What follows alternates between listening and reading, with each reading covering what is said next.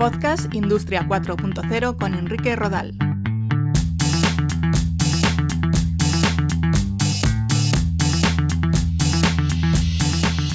¿Qué tal? Un saludo, bienvenidos a este nuevo capítulo del podcast sobre Industria 4.0, hoy centrado en la ciberseguridad en la industria.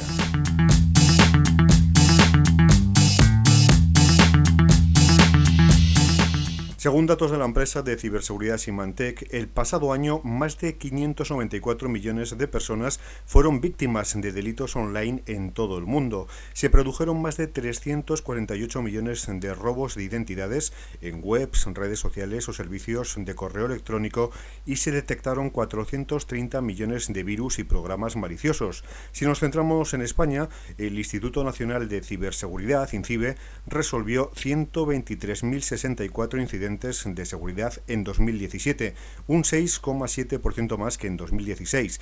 De estos incidentes, 116.642 afectaron a empresas y ciudadanos, 885 operadores estratégicos y 5.537 correspondieron al ámbito académico de la red IRIS según el balance de 2017. La ciberseguridad y la protección de los sistemas informáticos y los dispositivos conectados se ha convertido en las mayores preocupaciones de las empresas más allá de su grado de transformación digital.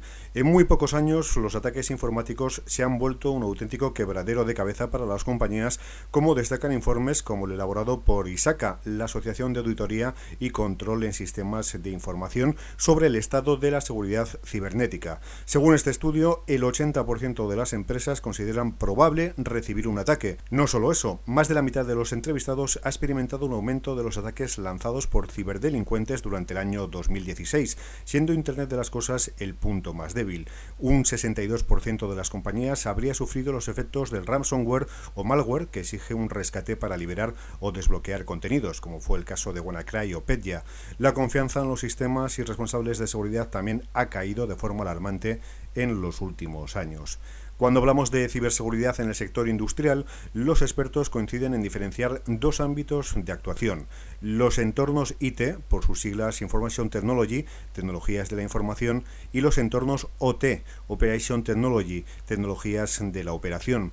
Los entornos IT estarían formados por los ordenadores, servidores y servicios en la nube de cualquier empresa. En ellos almacenamos información, accedemos a servicios de Internet o correo electrónico y visualizamos información procedente de otras máquinas. El entorno OT o IoT lo forman esos dispositivos con una capacidad de computación limitada que ofrecen datos y regulan el funcionamiento de los diferentes procesos. Hablamos de PLCs, dispositivos SCADA, sensores y aparatos vinculados con Internet de las Cosas. En lo que se refiere a los entornos IT, en la actualidad son dos los ataques orientados a empresas que más eh, preocupan a los responsables de seguridad. Por una parte tenemos el ransomware, en el que el ciberdelincuente introduce en nuestros ordenadores un malware que encripta toda la información de los discos duros y exige un rescate para recuperar esos datos. Se han llegado a detectar casos bastante dramáticos en los que las empresas no tenían copias de seguridad de esos datos y se han quedado sin toda la información, lo que les puede llevar directamente a la quiebra. En la mayoría de los casos, si el ransomware es moderno, hay poco que hacer porque sus sistemas de encriptación son casi invulnerables. El otro caso que mantiene en alerta a los investigadores de delitos informáticos está relacionado con la suplantación de identidad de responsables de empresas. Es lo que denominamos la estafa del falso CEO. Los atacantes se hacen con el control de la cuenta de correo de un alto cargo de la empresa y observan qué tipo de actividades lleva a cabo. Si detectan que se encarga de cuestiones relacionadas con pagos, se hacen pasar por él, por el estafado para pedir a sus clientes o proveedores que hagan los pagos en una cuenta corriente diferente a la de la empresa. También se han dado casos de delincuentes que han dejado en el suelo del aparcamiento de una empresa pendrives infectados con una etiqueta que pone, por ejemplo, fotos del verano. Un trabajador los ha recogido, los ha abierto en su ordenador y ha infectado todo el sistema sin darse prácticamente ni cuenta. La gran mayoría de estos robos y estafas eh, los llevan a cabo grupos organizados de países extranjeros que aprovechan las dificultades de las policías europeas para rastrear el dinero que obtienen con sus delitos. Tanto particulares como empresas, independientemente de su tamaño, pueden convertirse en su objetivo.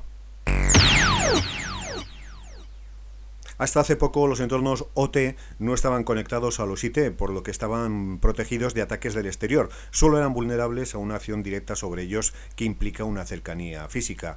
Con la progresiva digitalización de los procesos, ahora estos dispositivos ya tienen una conexión con el exterior y nuevos eh, problemas que afrontar. De hecho, se estima que existe un gap de 15 años en la ciberseguridad de los entornos OT respecto a los IT. Si a esto le añadimos la gran diversidad de protocolos de comunicación de los dispositivos del mundo OT, preservar su seguridad se ha convertido en todo un reto para las empresas especializadas. En los últimos años se han multiplicado los ataques dirigidos a elementos OT o IoT desde En 2010, detectado en una central nuclear de Irán, hasta los más modernos Industroyer o Triton, que pueden paralizar las plantas de producción. Los retos a los que se enfrentan los expertos en ciberseguridad son entender los protocolos que hablan esos dispositivos y no afectar a su funcionamiento. En el mundo OT prevalece la disponibilidad sobre la integridad. Eh, no podemos implementar soluciones que trasladen una latencia o ralentización sobre los procesos. No podemos parar las máquinas o los sistemas a ver qué pasa. Hay que tener un conocimiento previo importante sobre el entorno. La mayor parte de las soluciones de ciberseguridad orientadas a la industria son IT, pensadas para ordenadores potentes, pero note, en el entorno industrial los protocolos de los dispositivos son distintos que los de un ordenador y requieren soluciones diferentes.